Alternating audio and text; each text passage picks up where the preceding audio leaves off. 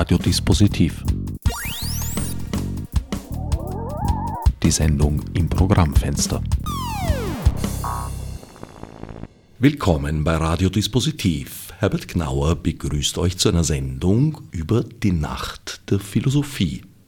Bei mir im Studio haben bereits meine Gäste Cornelia Brüll und Leo Hemmetsberger Platz genommen. Die Nacht der Philosophie, Leo, zum wievielten Mal findet die statt? Sie findet jetzt zum fünften Mal statt und wird zum vierten Mal von der Gesellschaft für angewandte Philosophie organisiert.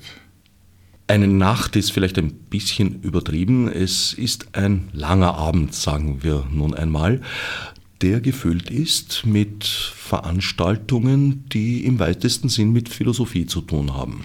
Also es wird auf jeden Fall eine Nacht, weil bei den Inhalten, die es heuer gibt, ist noch viel zum Nachdenken bis in die frühen Morgenstunden und an vielen Veranstaltungsorten sitzen dann die Teilnehmerinnen und Teilnehmer noch lange nachher zusammen, um das noch zu diskutieren und uh, sich setzen zu lassen. Aber es sind in Wien 14 Veranstaltungsorte.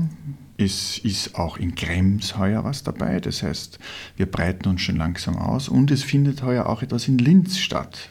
Also die Nacht der Philosophie greift aus. Gleichzeitig? Gleichzeitig.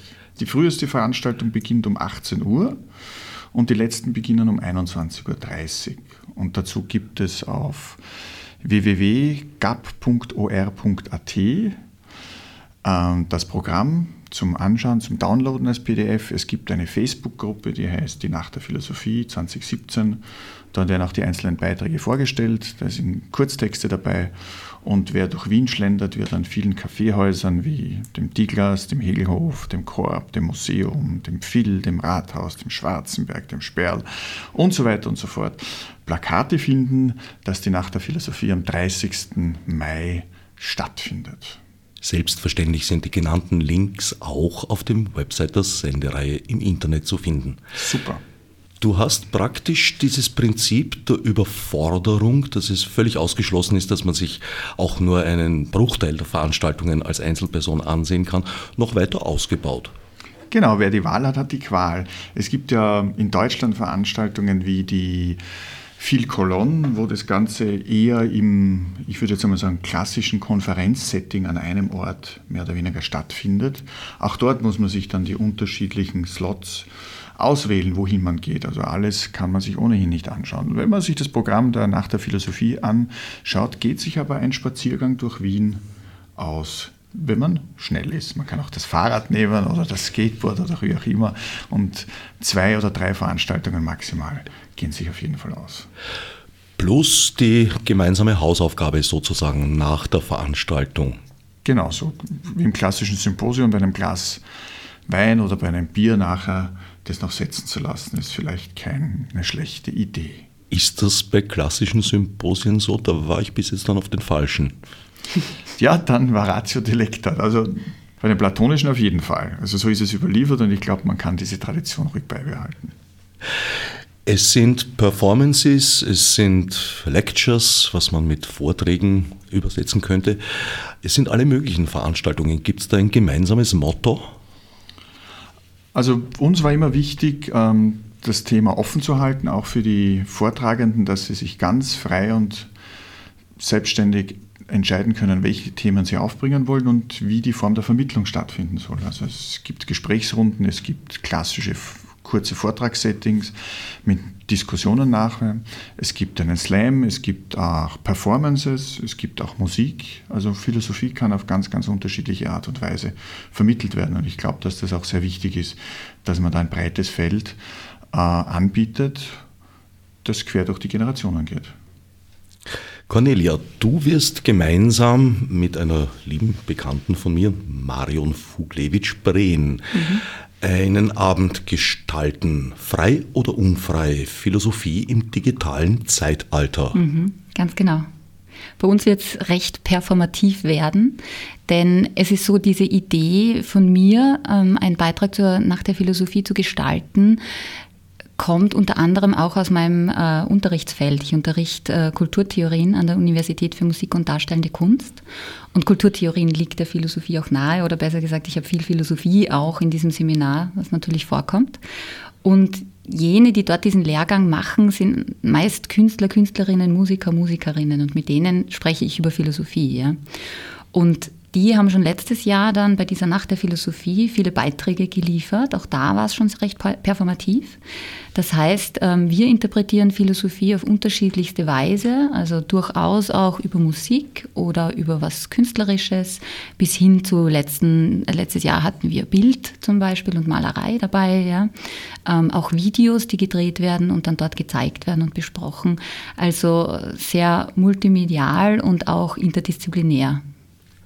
Im Beschreibungstext steht, Beiträge sind willkommen, egal ob Wort, Musik oder sonstiges.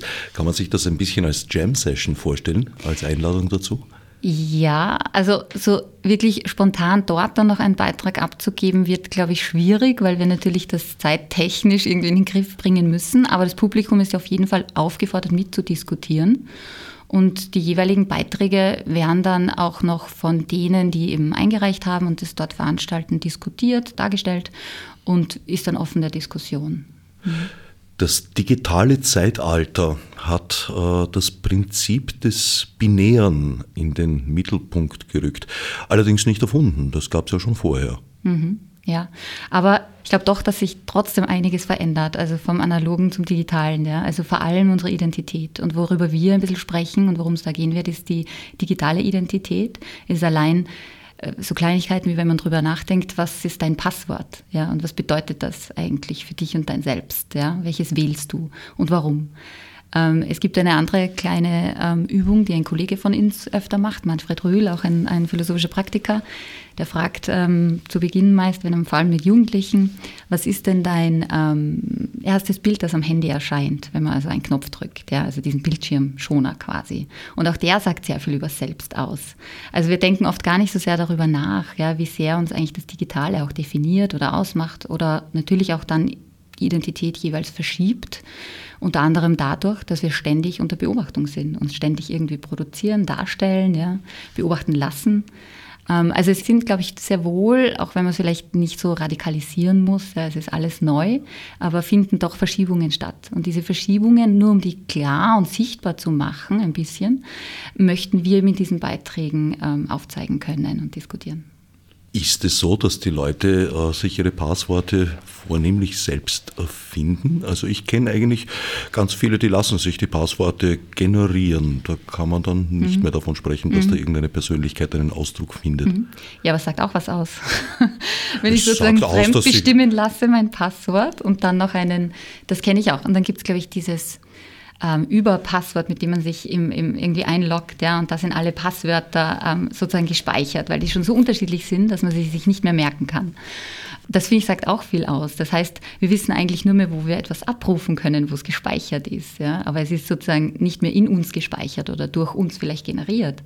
Auch das ist ein Teil dessen, wie wir uns verändern und anpassen ans Digitale. Naja, aber ein Passwort würde ich jetzt nicht unbedingt als Ausdruck einer Individualität sehen. Also wenn ich mir eins generieren lasse, dann sagt das vor allem aus, dass ich gerne ein sicheres Passwort hätte.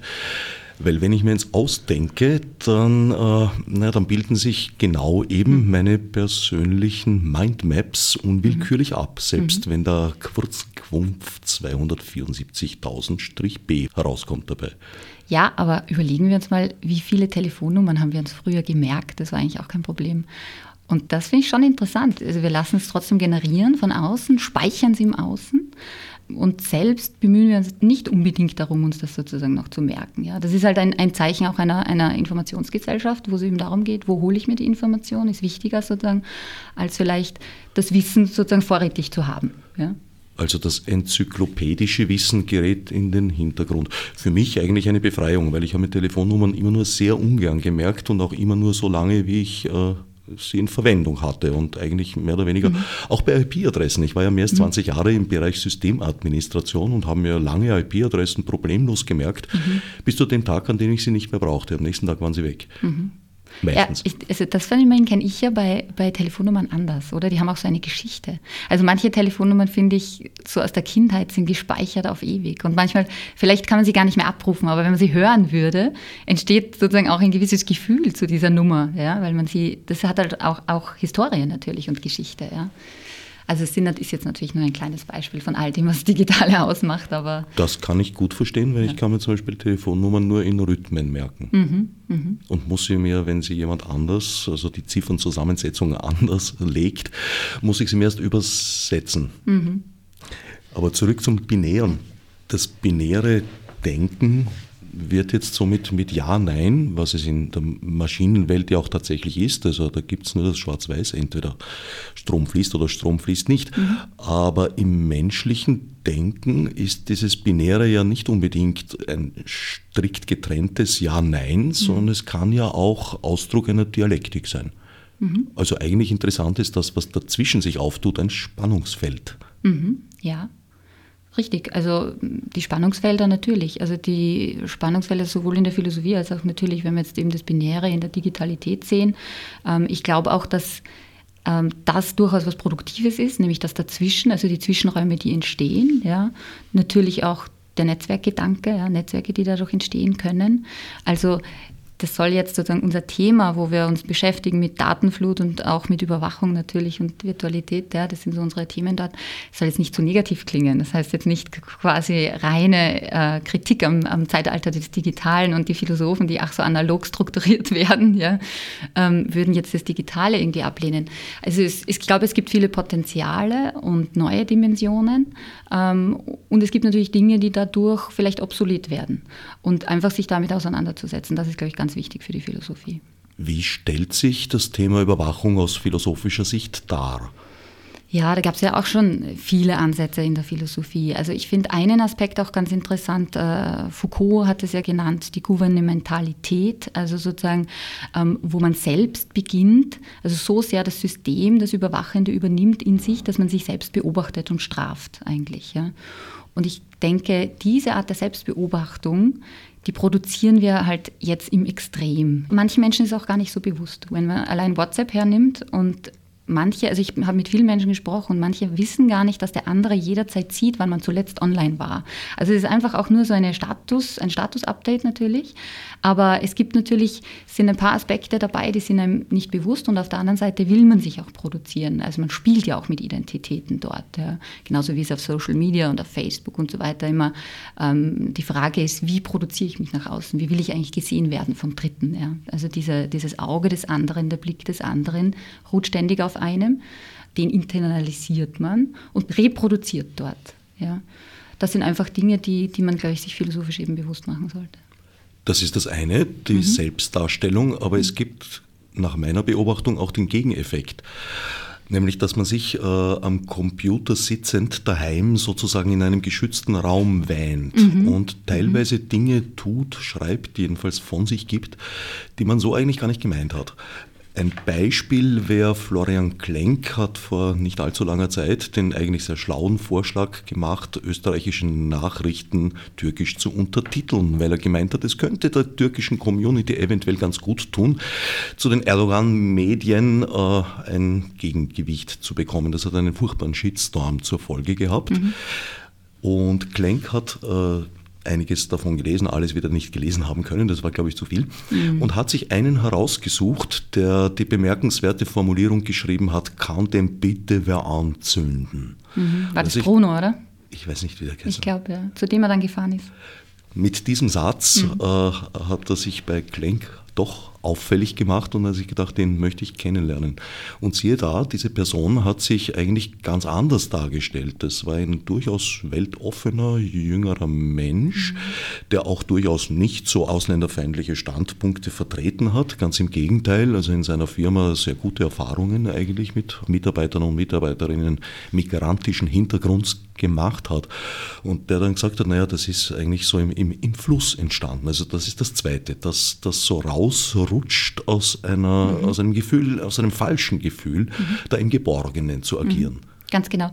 Der Philosoph Byung-Chul Han hat das ja genannt, der, es sind lauter anonyme Jemands, die hier miteinander sprechen. Das heißt, unter diesem Deckmantel oder einer vermeintlichen Anonymität kann man sich trotzdem so produzieren, dass man jemand ist, nicht niemand. Ja? Und darum natürlich, das verleitet halt sehr schnell auch dazu, etwas auszusagen oder zu sagen, das wenig reflektiert ist. Man kommt gut an, man kriegt vielleicht Likes, ja, oder man, man sofort unmittelbar gibt es Reaktionen darauf.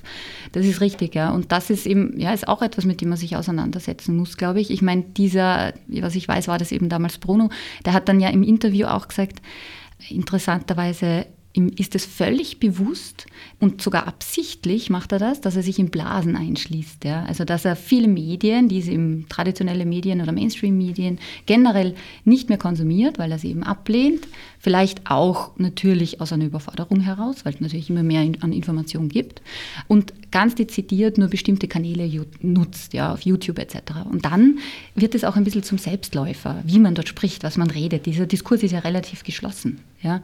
Und dadurch fallen vielleicht auch ein paar Schranken, weil ich eigentlich mit dem anderen sozusagen gar nicht mehr so stark konfrontiert bin. Ja? Also selbst er hat es eben so formuliert, dass man pusht sich gegenseitig ein bisschen hoch ja, in dieser Art der Formulierungen. Und dann kann natürlich sowas passieren, dass dann Dinge gesagt werden und selbst er eben hat es ja dann irgendwie auch sofort wieder zurückgenommen, ja, wenn er, so, sobald man damit konfrontiert wird von außen.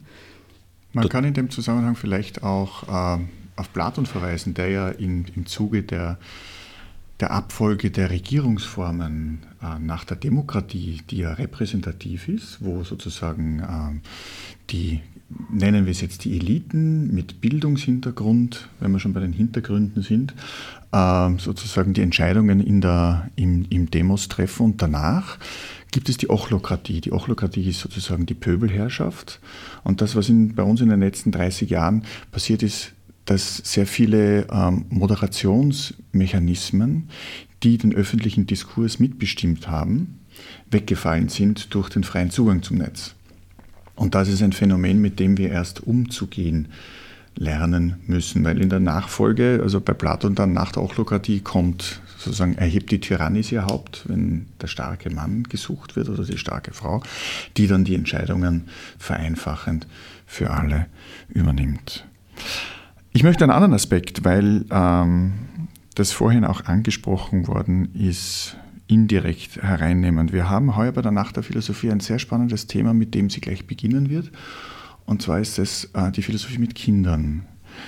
Gabriele Ruf-Soratti wird heuer ein sehr spannendes Thema hereinnehmen, nämlich es geht um Gewalterfahrung. Es geht um psychische und es geht um physische Gewalterfahrung. Und das Thema, das du jetzt gerade angerissen hast, Cornelia, WhatsApp ist psychische Gewalterfahrung, die die Kinder sehr oft haben. Wenn es um Mobbing geht, wenn sie mit digitalen Medien erstmals beginnen zu hantieren, wenn sie einen spielerischen Zugang haben und dann plötzlich merken, dass sie dann mit Meinungen und mit Aussagen konfrontiert sind, mit denen sie nur sehr schwer umgehen können. Aber auch natürlich die Frage des Verhältnisses von physischer und psychischer Gewalt in der Familie. Auch das ist etwas, das die Gabriele in ihrem Beitrag mit Kindern gemeinsam auf philosophische Art und Weise aufmachen wird. Und das finde ich einen sehr, sehr spannenden Zugang. Ihr beide habt ja zumindest zwei Gemeinsamkeiten, von denen ich weiß. Die eine ist, dass ihr beide an der Nacht der Philosophie teilnehmt. Die zweite ist, dass ihr euch beide der praktischen Philosophie verschrieben habt. Was versteht man darunter? Ich habe 2007 begonnen, philosophisch praktisch selbstständig zu arbeiten. Habe mich vorher sozusagen zu diesem Themenfeld informiert, habe den Eugen Schuller kennengelernt und die, und die Gruppe der philosophisch praktischen Tätigen, die einfach äh, ihr Tätigkeitsfeld jetzt nicht im Bereich der akademischen Philosophie haben, die sehr wichtig ist, weil dort der wissenschaftliche Freiraum ist, um Theorien zu reflektieren und neue Theorien in den Diskurs einzuführen, sondern nach draußen zu gehen, mit Menschen zu arbeiten, die in ganz unterschiedlichen Berufsfeldern tätig sind, ob es jetzt in der Wirtschaft ist, ob es jetzt in der Kunst ist. Ich hatte gestern interessanterweise einen Ethik- und Ethos-Workshop im österreichischen Strafvollzug, auch sehr spannend, wo auch das Thema Ethik wichtig ist. Das heißt, ich habe mir ein Berufsfeld erarbeitet, wo ich mit Menschen in ganz unterschiedlichen Bereichen zusammenkomme und ihnen die Möglichkeit gebe, ihr philosophisches Denken, das ja da ist, unter Begleitung von fachlicher Kompetenz zu entwickeln. Und das macht irrsinnig viel Spaß. Und die Cornelia habe ich kennengelernt, weil sie an dem Universitätslehrgang teilgenommen hat, der der erste im deutschsprachigen Raum ist, an der Universität Wien, jetzt gerade im zweiten Durchgang den wir unter der wissenschaftlichen Leitung von Konrad Paul Lissmann seit 2012 entwickelt haben. Also die Gesellschaft für angewandte Philosophie hat da sehr starke Inputs gebracht, weil wir eben die Praktikerinnen und Praktiker sind. Und äh, einige, die schon praktisch tätig waren vorher, haben diese Möglichkeit der Weiterbildung wahrgenommen und so haben wir einander kennengelernt. Mhm. Genau. Ähm, also ich habe eben diesen Lehrgang an der Universität Wien gemacht zur philosophischen Praxis.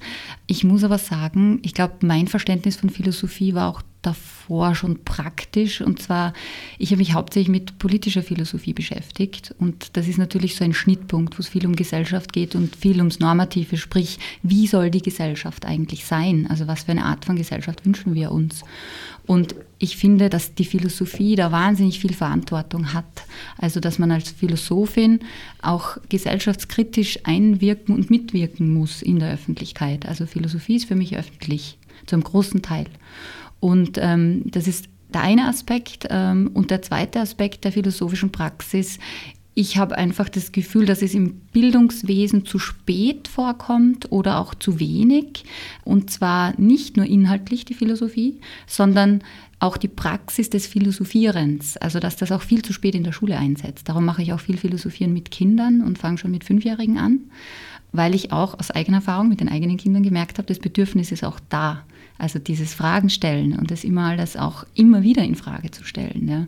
Und da kann man in den Systemen, so wie sie jetzt sind, finde ich, wenig reagieren darauf. Wodurch unterscheidet sich die Herangehensweise einer Philosophin, eines Philosophens von jener einer Soziologin, Soziologen, beziehungsweise auch mhm. politikwissenschaftlich? Eine relativ kurze Formulierung dazu, die ich von einer Psychologin habe, die gesagt hat, wir Psychologen und Psychologinnen hinterfragen, die Philosophen stellen in Frage. Das heißt, bewegen sich andere wissenschaftlichen Disziplinen in einem methodischen Rahmen, gilt das für die Philosophie nicht, sondern wir hinterfragen, dekonstruieren und stellen damit grundsätzlich in Frage. Und das sind einfach noch ein paar Schritte mehr, mhm. die da stattfinden. Mhm. Und ich glaube, ähm, es geht auch um die Breite vielleicht, also der Fragestellungen. Ja. Ähm, diese klassischen philosophischen Fragen, was ist der Mensch? Oder diese kantischen auch, ja, was soll ich tun, was kann ich hoffen? Das sind natürlich Fragen, die würden sich jetzt Soziologen so in der Art natürlich nicht stellen, weil da geht es natürlich schon spezifisch dann um ein bestimmtes Themenfeld zum Beispiel. Ja. Das kann auch in der Philosophie sein, aber ich glaube, in der Philosophie geht es eben mehr um Designs- oder Existenzfragen, die natürlich etwas breiter gefasst sind. Ja. Das kann dann auch Phänomene natürlich betreffen. Ja. Was ist äh, der Tod oder äh, was ist Hass ja, und was ist Liebe und so weiter. Aber ich glaube, mit dieser Breite hat das halt viel zu tun und das, wie der Leo sagt, das ist nochmal so ein grundsätzliches Infragestellen, vor allem von Begriffen. Lisieren stellt zum Beispiel im Café Phil die Frage vom Unsinn des Lebens wir leben in einer Zeit, wo wir sehr viele Expertinnen und Experten danach befragen, was denn der Sinn in unserem Leben ist. Und die Philosophin stellt die Frage, ist diese Sinnfrage überhaupt sinnvoll? Wir stellen die Frage, Sonja Meisel spricht über Zeit und Geld. Auch Martin Kerschbaum und Helmut Hofbauer setzen sich mit diesem Tauschmedium auseinander. Also es gibt ganz, ganz unterschiedliche Herangehensweisen Fragen nach dem Verhältnis von Ökonomie und Freiheit, das ist das Thema, das Eugen Maria Schulack in seinem Slot aufwerfen wird. Und das Thema der Vergänglichkeit wird Donata Romizzi aufs Tapet bringen und die Besucherinnen und Besucher einladen, mit ihr darüber zu sprechen. Und ich glaube, das Wichtige an der philosophischen Praxis ist, dass ähm, es ein niederschwelliger Zugang ist dass wir diese Fragen, die der Mensch oder die Menschen sich stellen, einfach wahr und aufgenommen werden und es dann nicht darum geht, einen akademischen Diskurs zu führen, das in irgendwelche Schubladen hineinzupressen, sondern in einem Gespräch gemeinsam sich auf den Weg zu machen. Und das heißt nicht, dass es äh, eine abschließende Antwort gibt, genauso wie im Leben immer viele Fäden offen bleiben und viele Verzweigungen noch möglich sind um jetzt diese Metapher zu verwenden, ähm, heißt es nicht, dass nach einem philosophischen Gespräch man jetzt irgendwie die Antwort in der Tasche hat und frisch und fröhlich davon springt. Ich meine, frisch und fröhlich auf jeden Fall, springen auch, aber es bleibt offen. Die Bezeichnung der praktischen Philosophie äh, wirkt also schon einmal in zwei Richtungen. Das eine ist, dass man sich mit Problemen des Alltags, eben der Praxis auseinandersetzt und nicht mehr Engel auf Messerspitzen zählt. Das Zweite ist aber auch, dass man lösungsorientiert ist. Also wenn du sagst, du wirst beigezogen zu Fragen des Strafvollzugs, dann denke ich mir, dann soll am Ende schon irgendwas Handfestes dabei herauskommen. Eine Handlungsanleitung vielleicht oder nur ein, eine Denkhilfe. Eine Handlungsanleitung nein, eine Orientierungsmöglichkeit ja. Ich würde sagen, der Unterschied zwischen dem Moralisten und dem Ethiker ist, dass der Moralist den Zeigefinger hebt und möglicherweise sogar eine Handlungsempfehlung ausspricht im Sinne von du musst. Der Ethiker oder die Ethikerin stellt Fragen, um die Eigenkompetenz und das Nachdenken, das Selbstdenken beim Gesprächspartner oder bei der Gesprächspartnerin zu unterstützen. Die Antwort geben sich die Menschen dann selber. Ja, also ich würde auch sagen, konkrete Antworten, das äh, wäre dann verfehlte philosophische Praxis, ja. Weil ich meine, maximal kann man sagen, eine Art oder eine Handlungsanleitung, aber so würde ich es auch nicht nennen. Aber was man in die Hand gibt, ist vielleicht die Möglichkeit und die Kompetenz, sozusagen selbstverantwortlich zu denken und zu entscheiden. Und zwar indem man mehrere Perspektiven und Möglichkeiten eröffnet. Und eigentlich durch dieses Eröffnen man dem anderen sozusagen auch wieder mehr Spielraum gibt. Ja? Aber natürlich auch, sich selbst innerhalb dessen neu zu positionieren vielleicht und zu finden. Ja? Aber natürlich die Antwort muss sich dann jeder selber geben. Mhm. Markus Riedenauer stellt zum Beispiel die Frage nach der Zeit. Kronos frisst seine Kinder. So lautet es im Mythos. Und wir haben ja heute immer weniger Zeit oder wir nehmen uns immer weniger Zeit für die wesentlichen Dinge.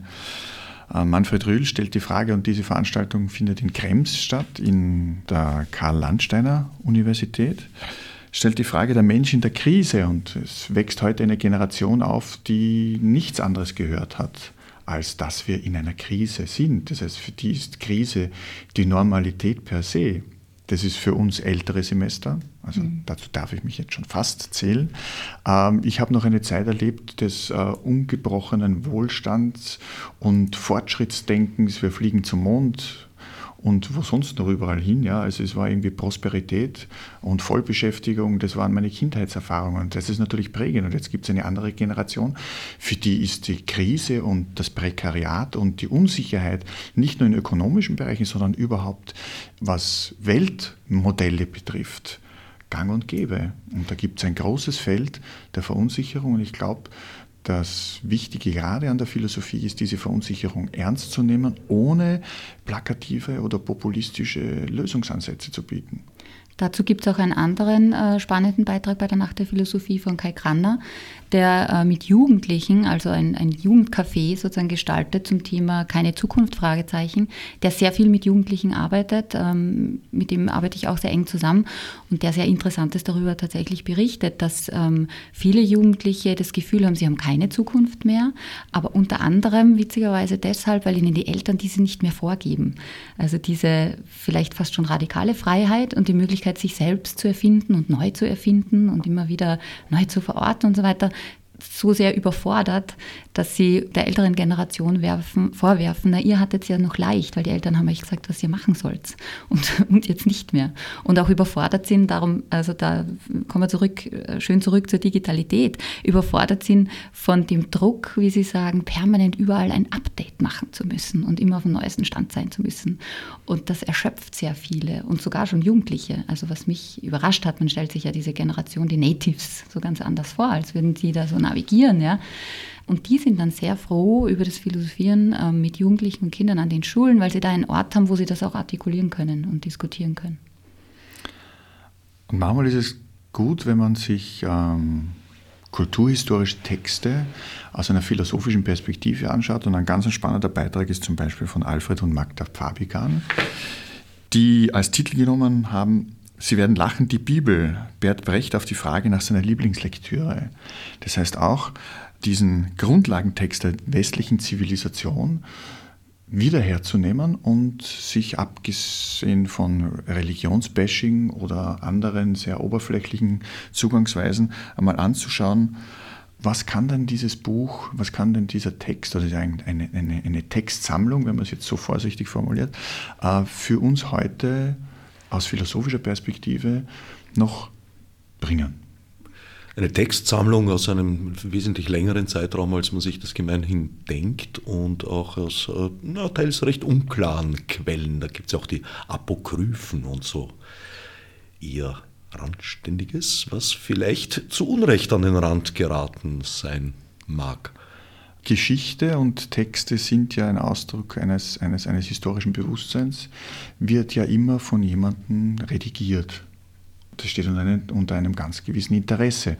Und ich glaube, dass es wichtig ist, sich dessen bewusst zu sein, wieso diese Textauswahl stattgefunden hat. Und das beginnt beim Konzil von Nicee 325 und zieht sich eigentlich durch die Geschichte durch, bis der Text dann in der heutigen Form auch bei Luther gab es noch sozusagen auch die Frage der Übersetzung ins Deutsche, die ja ganz, ganz wichtig war für die weiteren Entwicklung, gibt es Interpretationen. Und wenn nicht die Philosophie Interpretationsstrategien reflektiert, wer könnte es sonst aus einem, und auch das ist wieder ein zu hinterfragender Begriff, objektiven Blickwinkel heraus versuchen.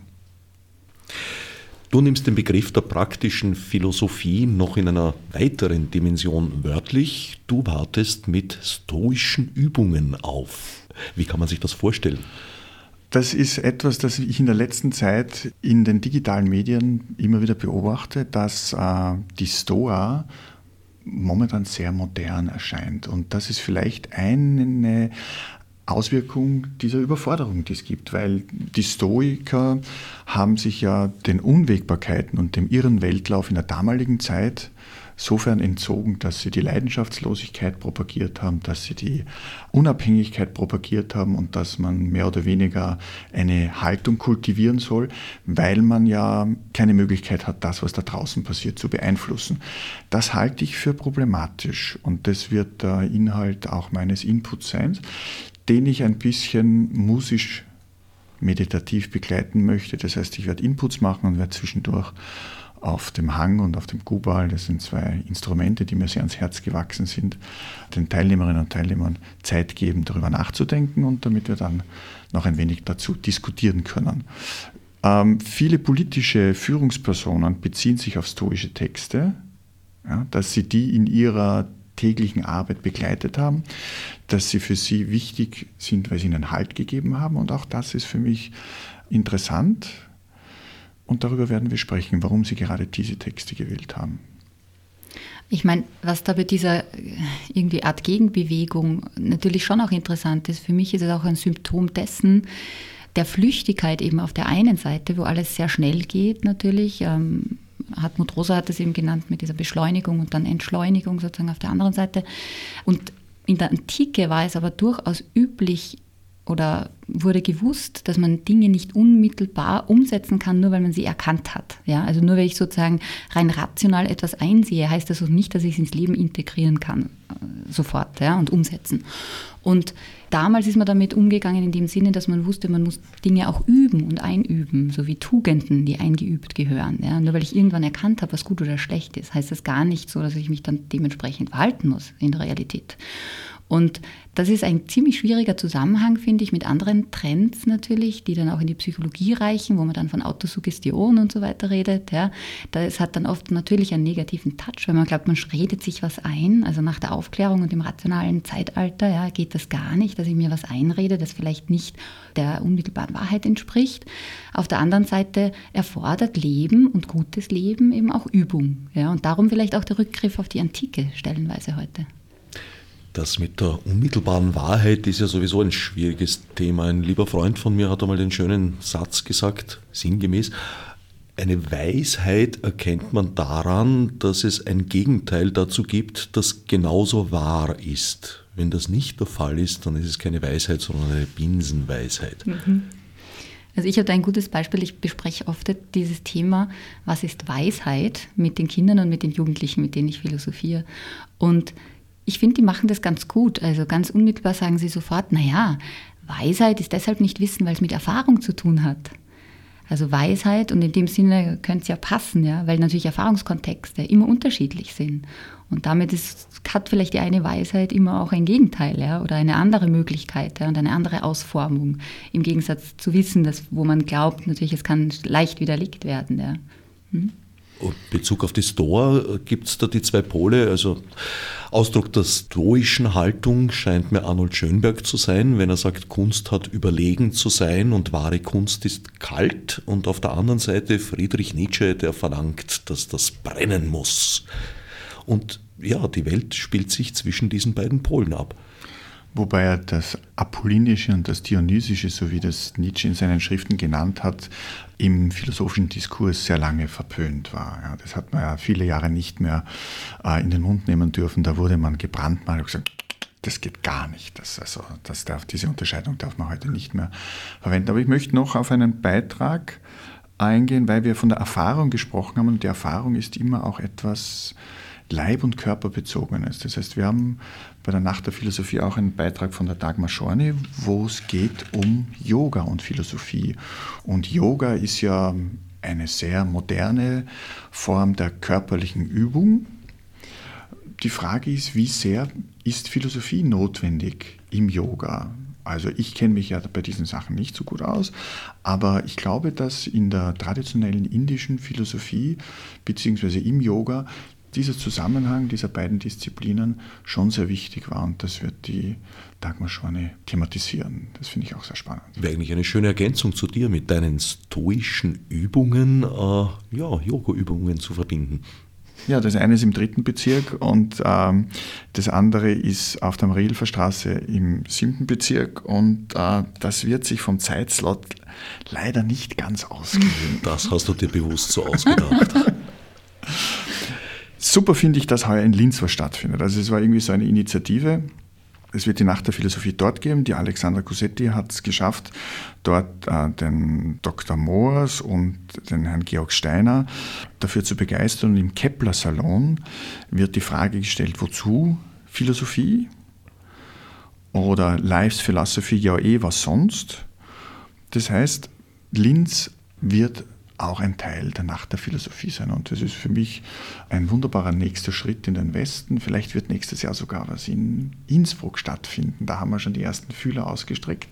Und ich finde es ganz gut, wenn die Philosophie an vielen unterschiedlichen Orten abseits des akademischen Diskurses, weil ja die Hemmschwelle beim Zugang zur akademischen Philosophie ähnlich groß ist wie die Hemmschwelle vor den White Cubes der Galerien in der bildenden Kunst, dass sich die Menschen gar nicht trauen hinzugehen und noch weniger trauen, sich Fragen zu stellen im Hinblick auf eine Arbeit der zeitgenössischen Kunst, die sie vor sich sehen, obwohl der Zugang meistens viel einfacher ist, als man glaubt sich einfach zu trauen, die Fragen zu stellen und ins Gespräch zu kommen. Ich glaube, das ist das Wichtige und darum machen wir die Nacht der Philosophie so gern. Da diese Sendung auch im Freien Radio Oberösterreich in Linz läuft, könnte es sich auszahlen, äh, zu verraten, wo dieser Kepler-Salon genau stattfindet. Jetzt könnte ich einfach sagen, alle Linzer wissen, wo der Kepler-Salon ist. Dann sag's für die Linzerinnen. Der Kepler-Salon befindet sich in der Rathausgasse 5, ganz in der Nähe vom Hauptplatz. Ich glaube, das ist sicher leicht zu finden und es ist auch ein sehr bekannter Veranstaltungsort in Linz. Dort wird die Nacht der Philosophie stattfinden mit den drei Beiträgen. Ein zukunftsgerichteter Hinweis, diese Senderei läuft auch in Innsbruck und in Dornbirn. Vielleicht künftige Standorte für die Nacht der Philosophie? Wir haben in Innsbruck Mitglieder der Gesellschaft für angewandte Philosophie. Wir haben in Vorarlberg Mitglieder der Gesellschaft für angewandte Philosophie. Und es gibt schon Vorgespräche, dass sie für nächstes Jahr dabei sein werden. Dann könnte ich jetzt praktisch nur noch äh, die Hörer und Hörerinnen von Radio Wanderbühne im schönen Rudolstadt am Saaleknie ins Treffen führen. Das heißt, du bist noch weiter in den Westen vorgedrungen als wir. Aber kehren wir noch einmal nach Wien zurück.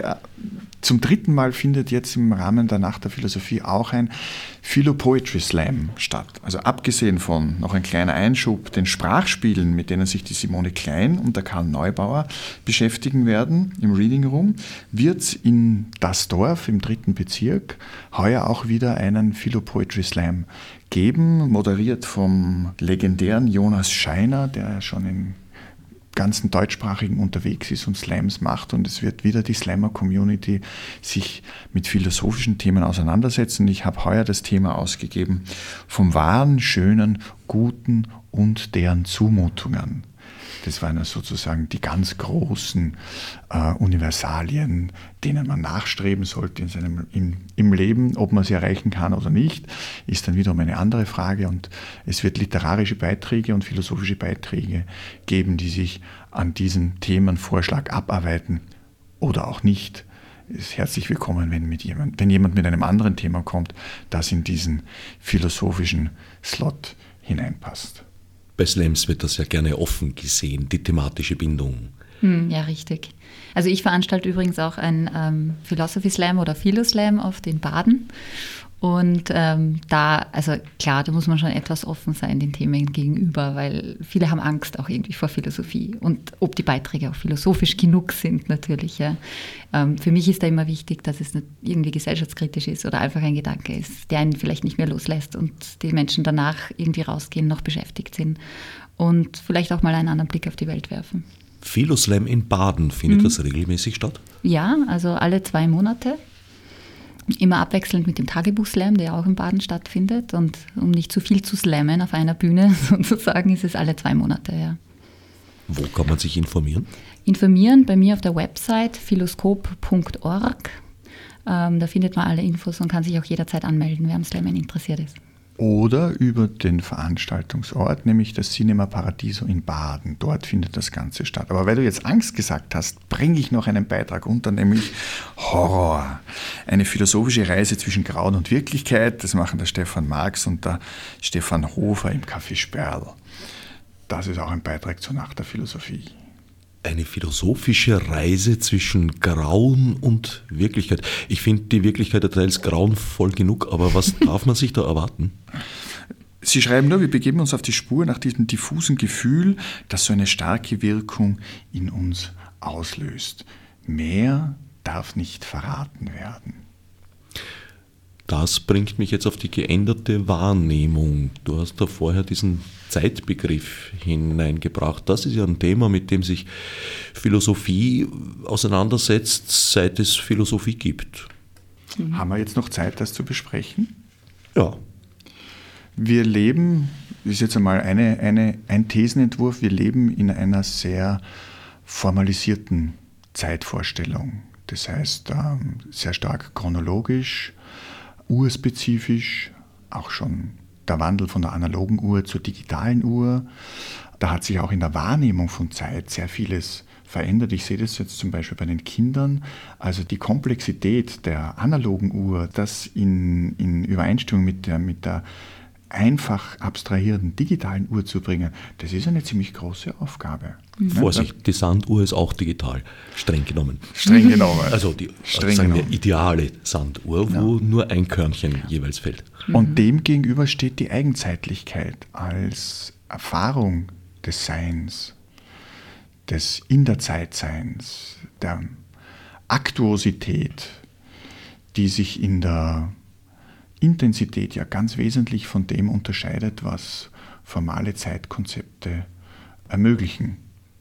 Und die Wahrnehmung steht natürlich auch immer in unmittelbaren Zusammenhang mit der Sprache. Also wir nehmen ja auch über Sprache wahr oder können dadurch einordnen natürlich. Und mir fällt das halt auch auf, dass sich die Wahrnehmung und vielleicht auch die Möglichkeiten die Aufmerksamkeit zu bündeln und sich zu konzentrieren, auch damit abnimmt vielleicht, wie kurz die Einheiten sind, in denen wir uns artikulieren wie über Twitter, also diese Zeichensprache, ja, die sich verkürzt. Und ich denke schon, dass man da auch Zusammenhänge erkennen kann. Also ich merke selbst an der Universität natürlich, wo auch immer weniger verlangt werden kann, dass ganze Bücher gelesen werden. Also dieses sich wirklich einer Sache, egal wie lang sie dauern mag, wirklich auszusetzen und ganz zu widmen, wird halt oft äh, in den Hintergrund gedrängt durch die Notwendigkeit, sich möglichst schnell mit möglichst vielen diversen Dingen zu beschäftigen. Ja, es wird natürlich mehr sozusagen Unterschiedliches gepackt in kürzerer Zeit. Wobei ja Twitter schon fast ähm, archaisch ist im Hinblick auf Menschen, die schreibgewohnt sind und halt ihre Gedanken in 140 Zeichen unterbringen müssen. Wenn ich mir die Formate anschaue, wie WhatsApp, wo mit Emojis gearbeitet wird, wie Instagram, wo mit Bildern gearbeitet wird, wie Snapchat, wo ich nur mehr wenige Sekunden habe, um die Inhalte wahrzunehmen, bevor sie im digitalen Nichts, also schon auf den Servern und den Speichermedien der Anbieter äh, gespeichert werden, aber für die Benutzer mal vordergründig verschwinden, dann ist ja noch einmal eine Reduktion vorhanden. Dem möchte ich jetzt aber entgegenhalten, dass genau diese Reduktion teilweise zu einer Schärfung führen kann. Also im Prinzip haben alle Aphoristiker ähnlich gearbeitet wie heute Menschen, die Twitter-Meldungen schreiben. Natürlich sind nicht alle Twitter und Twitterinnen auf äh, dem Niveau eines äh, Georg Christoph Lichtenberg. Aber manche kommen doch recht nah heran. Also ich lese hin und wieder Dinge, die ich doch äh, manchmal witzig, manchmal auch sehr schlau finde. Wenn auf der anderen Seite dann Kinder davon erzählen, dass sie in der Nacht äh, zwischen 500 und 1000 WhatsApp-Nachrichten bekommen und in der Früh komplett überfordert sind, wie sie mit dieser Flut umgehen sollen an für uns Erwachsene durchgehend sinnlosen äh, Bekräftigungen der eigenen Präsenz über die Emojis und, äh, und andere bildliche Inhalte. Das ist dann schon ein sehr großer Zeitfresser auch für sie, weil sie sich ähm, gedrängt fühlen, teilzunehmen, sonst fühlen sie sich exkludiert. Und auf der anderen Seite haben sie aber auch nicht die Zeit, um da in die Tiefe zu gehen. Also es ist dann sehr oft ein oberflächliches Dahingeplätscher mit einem beständigen Gefühl des Nicht-Entsprechen-Könnens den Anforderungen, die über diese Medien transportiert werden. Und ich glaube, es geht nicht nur um die Kürze sozusagen dieser Nachrichten, die man von mir aus, wenn man sie mit Aphorismen vergleichen will, das ist schon sehr wohlwollend, glaube ich, sehr ausgedruckt. Wohlwollend. Aber ähm, dass es nämlich auch darum geht, vielleicht wie viel Zeit in die Erstellung dessen investiert wurde, wo ich jetzt sagen würde, bei Nietzsche zum Beispiel und den Aphorismen, dass da sicher einiges an Gedanken schon dahinter und ein Prozess da war, bevor man so einen Aphorismus vielleicht zu Papier bringt und dann wiederum eben in der Wahrnehmung oder in der Rezeption dann, wie, wie intensiv ich mich damit auch auseinandersetze, mit wem spreche ich darüber, wie interpretiere ich es ja, und so weiter. Und das haben wir bei Twitter und so weiter sicher nicht, weil das ja flüchtig ist. Also das ist ja auch gleich wieder weg. Das, diese Geschwindigkeit ist schon eine andere und damit, glaube ich, auch ist die Intensität eine andere, mit der man sich damit auseinandersetzt. Twitter ist wie ein, ein Strom, ja. Also mhm. wer in der Früh aufwacht und sich die, die Tweets, die er subskribiert hat, alle durchlesen will, wird den Rest des Tages wahrscheinlich nicht sehr viel anderes tun. Mhm. Aber auf der anderen Seite ist das ja auch ein Teil unserer Re Realität. Wir werden ständig mit Informationen äh, überschwemmt, mit sehr, sehr unterschiedlicher Priorität, würde ich mal sagen, äh, Wahrheitsgehalt, Bedeutung für uns und sind ja permanent in der Situation, dass wir auswählen müssen. Mhm. Ja, genau. Und weil wir auswählen müssen, ich glaube, wir können immer auch anders. Das sehe ich auch so eine Aufgabe der Philosophie, das ähm, veranschaulichen zu können und dass eben diese Art der Selbst- äh, Mündigkeit auch wieder das selbst zu entscheiden, wie ich selektiere und ob ich sozusagen mich wirklich einem System ausliefern will oder nicht. Die Kompetenzen, die braucht es, also gerade bei Jugendlichen dann natürlich und bei Kindern, aber auch bei Erwachsenen. Und das, das finde ich ist schon ganz zentral, also für unsere Zeit übrigens, da gibt es auch einen Trend bei Jugendlichen, das Switching Off. Also es ist ja auch schon wieder trendy, sozusagen alles völlig offline zu gehen und alles mal auszuschalten, was interessant ist, dass das mit so viel Mut äh, überhaupt in Verbindung stehen muss, ja, dass ich mich das traue, ja, das alles auszuschalten. Klar, was aber verständlich ist, weil es eben so ein wichtiger Teil der Realität ist. Und weil ja auch viele dann das Gefühl haben, dass sie sozial isoliert sind und abgeschnitten werden von der Realität der anderen, wenn sie wirklich abdrehen. Ist ja auch so. Wenn man mhm. sich aus Kommunikationswegen und Flüssen herausnimmt, dann ist man abgeschnitten. Das kann manchmal äh, von Vorteil sein, wenn man sich zum Beispiel in eine Klausur begibt. Mhm in eine selbstgewählte Zurückgezogenheit. Äh, sein Leben als Einsiedler zu verbringen, wird wahrscheinlich nur den wenigsten ein probates Mittel sein. Mhm. Aber also, ich glaube, manchmal auf sich selbst zurückgeworfen zu werden und sich selbst mehr Zeit zu gönnen für sich selbst, ähm, ist ja auch wieder gut, um sich dann wieder öff neu öffnen zu können für anderes und eben auch von mir aus dann wieder für Information, Wissen und so weiter ja, und Kommunikation. Aber du hast das erste Mal, du hast recht gern von Polen gesprochen von Binären und von Dichotomien und von der Dialektik. Ich glaube, auch da braucht vielleicht dieses Spannungsverhältnis. Aber dann muss man auch schauen, dass man sozusagen den anderen Pol, also dieses ganz bei sich selbst zu sein und sich selbst Ruhe zu gönnen, um sich mit sich selbst zu konfrontieren und dann natürlich mit der Welt, ja, sich das auch wirklich zu nehmen und zu gönnen. Und da kann einem schon die Stoa auch ein bisschen helfen. Also es gibt da von Epiktet ein schönes Zitat, ich nehme nur sozusagen, ich paraphrasiere es, wo er sagt, versuche immer zu unterscheiden, was du beeinflussen kannst und was du nicht beeinflussen kannst. Und wenn du es nicht beeinflussen kannst, dann sage dir, es geht mich nichts an. Das heißt, sich auch da das herauszunehmen, um zu sagen, not my business und ähm, diese Reduktion zu üben. Und ich glaube, es ist auch, um selber kreativ und konstruktiv zu arbeiten, machen wir sehr gut, wenn man sich eine Klausur gönnt. Allerdings das ist mir nicht immer möglich zu sagen, es geht mich nichts an. Also wenn zum Beispiel rückkehrend auf das Thema Überwachung, das da schon ein bisschen durchgeblitzt ist heute, äh, ja, da kann ich nicht sagen, die äh, Gesetzesvorhaben der Bundesregierung gehen mich nichts an. Sie gehen mich sehr wohl etwas an, obwohl ich wenig dagegen tun kann. Was in meiner Macht liegt, bemühe ich mich zu tun. Aber äh, ja. Ja, vor allem geht es darum, das auch zu verbalisieren, das glaube ich auch, und das sozusagen auch öffentlich natürlich zu diskutieren. Das ist, glaube ich, auch so eine Dimension von diesen Polen, über die wir sprechen, privat und öffentlich. Ich glaube, das ist ganz wichtig, dass die Unterscheidung nicht zu sehr verschwimmt und sozusagen alles Private natürlich öffentlich wird. Und zwar auch deshalb, es gibt eine sehr schöne Definition von Roland Barth, die mir gut gefällt. Der hat gesagt, Privatsphäre ist, wo ich kein Bild, kein Objekt bin.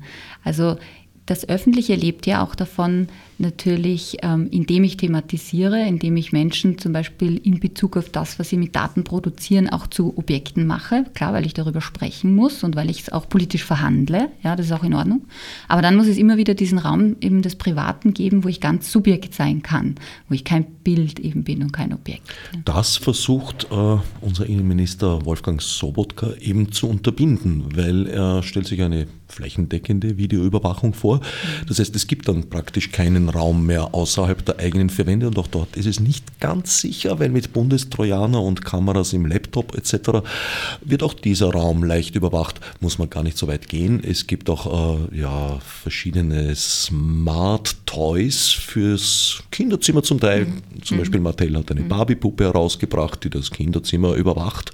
Mhm. Nicht nur für die Eltern, sondern auch für Mattel zugänglich. Insofern kann ich noch einen Beitrag der Nacht der Philosophie unterbringen, weil du jetzt dieses Bild sozusagen aufgemacht hast, dass wir eigentlich beständig auf der Flucht sind, dass wir die Privatsphäre suchen. Leo Zehnder stellt überhaupt die provokante These auf, dass alle Menschen Flüchtlinge sind, dass das in der Welt sein ein beständiges auf der Flucht sein bedeutet. Und die Frage ist, was heißt das? Flüchtling zu sein. Mhm. Ist auch kein ganz neuer Ansatz, scheint mir. Also diese das Idee, wir sind Gäste in der Welt, äh, liegt mir schon sehr nahe. Also ich glaube, das ist einer der Vorteile der Philosophie, dass sie auch nicht ganz neue Einsätze immer neu zur Sprache bringen kann, weil mit jedem Mensch eine neue Welt entsteht und mit jedem Mensch neue philosophische Fragestellungen aufgeworfen werden. Und mit den Fragestellungen eine Bewusstmachung. Und ich glaube, darum geht es auch bei immer strengerer Überwachung ja, und, und diese Art der politischen Dimensionen davon. Das, was du erst angesprochen hast, auch im Kinderzimmer etc., ja, und dass man sich das bei vielen Spielen und so weiter gar nicht bewusst ist, da gibt es wirklich viele Menschen, die entweder das nicht wissen, was alles natürlich passieren kann, ja, und aber oder auf der anderen Seite finde ich, immer historisch etwas blind sind. Ja? Also man erinnert sich wenig an die Geschichte, dass sich Systeme schnell ändern und wandeln können und was dann passiert, natürlich auch mit Daten. Ja? Und vielleicht, weil wir zu lange sozusagen in dieser Europäischen Union so gemütlich zusammenleben, ja, in einer Friedensgemeinschaft natürlich und die anderen Generationen, die Jüngeren, nicht so sehr davon betroffen sind. Aber das historisch auch nochmal in den Blick zu bringen, dass das nicht ein Dauerzustand sein muss, dass diese Art der Daten sozusagen auch nicht genutzt werden und gegen einen gewandt. Das muss man auch, glaube ich, ihm bewusst machen erstmal. Wer sich mehr Sicherheit um den Preis der Freiheit zu erlangen erhofft, wird am Ende beides verlieren. Das bringt mich jetzt zum Abschluss auf die Idee, euch beiden praktischen Philosophen, Philosophinnen, Den berühmten Satz, wer nichts zu verbergen hat, hat auch nichts zu befürchten, hinzuwerfen. Wie lässt sich dieser Satz aus philosophischer Sicht beurteilen? Aber wer nichts zu verbergen hat, hat nichts zu befürchten. Auch da finde ich es ganz wichtig, dass man es kontextuell sieht. Das ist eben die Frage, wann und wo und an welchem Ort. Weil das, was ich eben zu befürchten habe, also die gleiche Sache, kann einmal natürlich sehr wohl etwas sein, vor dem ich Angst haben muss und an anderer Stelle vielleicht Aber nicht. Kann es überhaupt einen Menschen geben, der nichts zu verbergen hat oder ist er nicht längst vor seiner Pubertät schon aus Langeweile gestorben? es war jetzt vor kurzem ähm, der Geburtstag von Sigmund Freud und es ist sicherlich auch interessant, so einen Satz unter diesem Gesichtspunkt zu betrachten, was sich denn so entbergen kann, wenn jemand glaubt, dass er nichts zu verbergen hat. Und philosophisch gesehen ist natürlich so eine generalisierende Aussage mit nichts und alles sofort zu hinterfragen und, wie du schon gesagt hast, Cornelia, differenzierter zu betrachten. Das kann man so nicht stehen lassen. Das ist der Beginn einer ganz, ganz heftigen Auseinandersetzung. Und vor allem, wenn das in dem, im gesellschaftspolitischen Kontext passiert, muss wirklich öffentlich darüber gesprochen und gestritten werden, was das jetzt in dem spezifischen Kontext heißt. Und ich bin froh und glücklich, Bürger der Europäischen Union zu sein, weil wir hier mit unserem Datenschutzgesetz zumindest auch aus der historischen Erfahrung schon auch ein größeres Bewusstsein haben, als das zum Beispiel im, amerikanischen Raum der Fall ist, weil dort mit Datensätzen von äh, Konsumentinnen, nicht Bürgerinnen, sondern Konsumentinnen, Geschäft gemacht wird, wo im europäischen Rahmen zumindest das Europäische Parlament und wie man auch bei der Facebook-Klage, die Max Schrems ermöglicht hat, durch den Europäischen Gerichtshof, zwei Institutionen haben, die sich da schon ein bisschen genauere Gedanken machen. Damit hast du ein Fass geöffnet, das wir in dieser Sendung sicher nicht ausschlürfen können. Wenn wir jetzt ein bisschen Lust gemacht haben, sich so Gedanken hinzugeben, wie wir es jetzt in der letzten Sendestunde getan haben, dem derjenigen sei die Nacht der Philosophie zu empfehlen. 30. Mai in Wien, Linz und Krems. Nähere Informationen selbstverständlich im Internet bei der Suchmaschine der eigenen Wahl einfach nach der Philosophie eingeben oder das Website dieser Sendereihe aufsuchen. Ich danke Cornelia Brüll und Leo Hemmetsberger für den Besuch im Studio und allen anderen fürs Zuhören.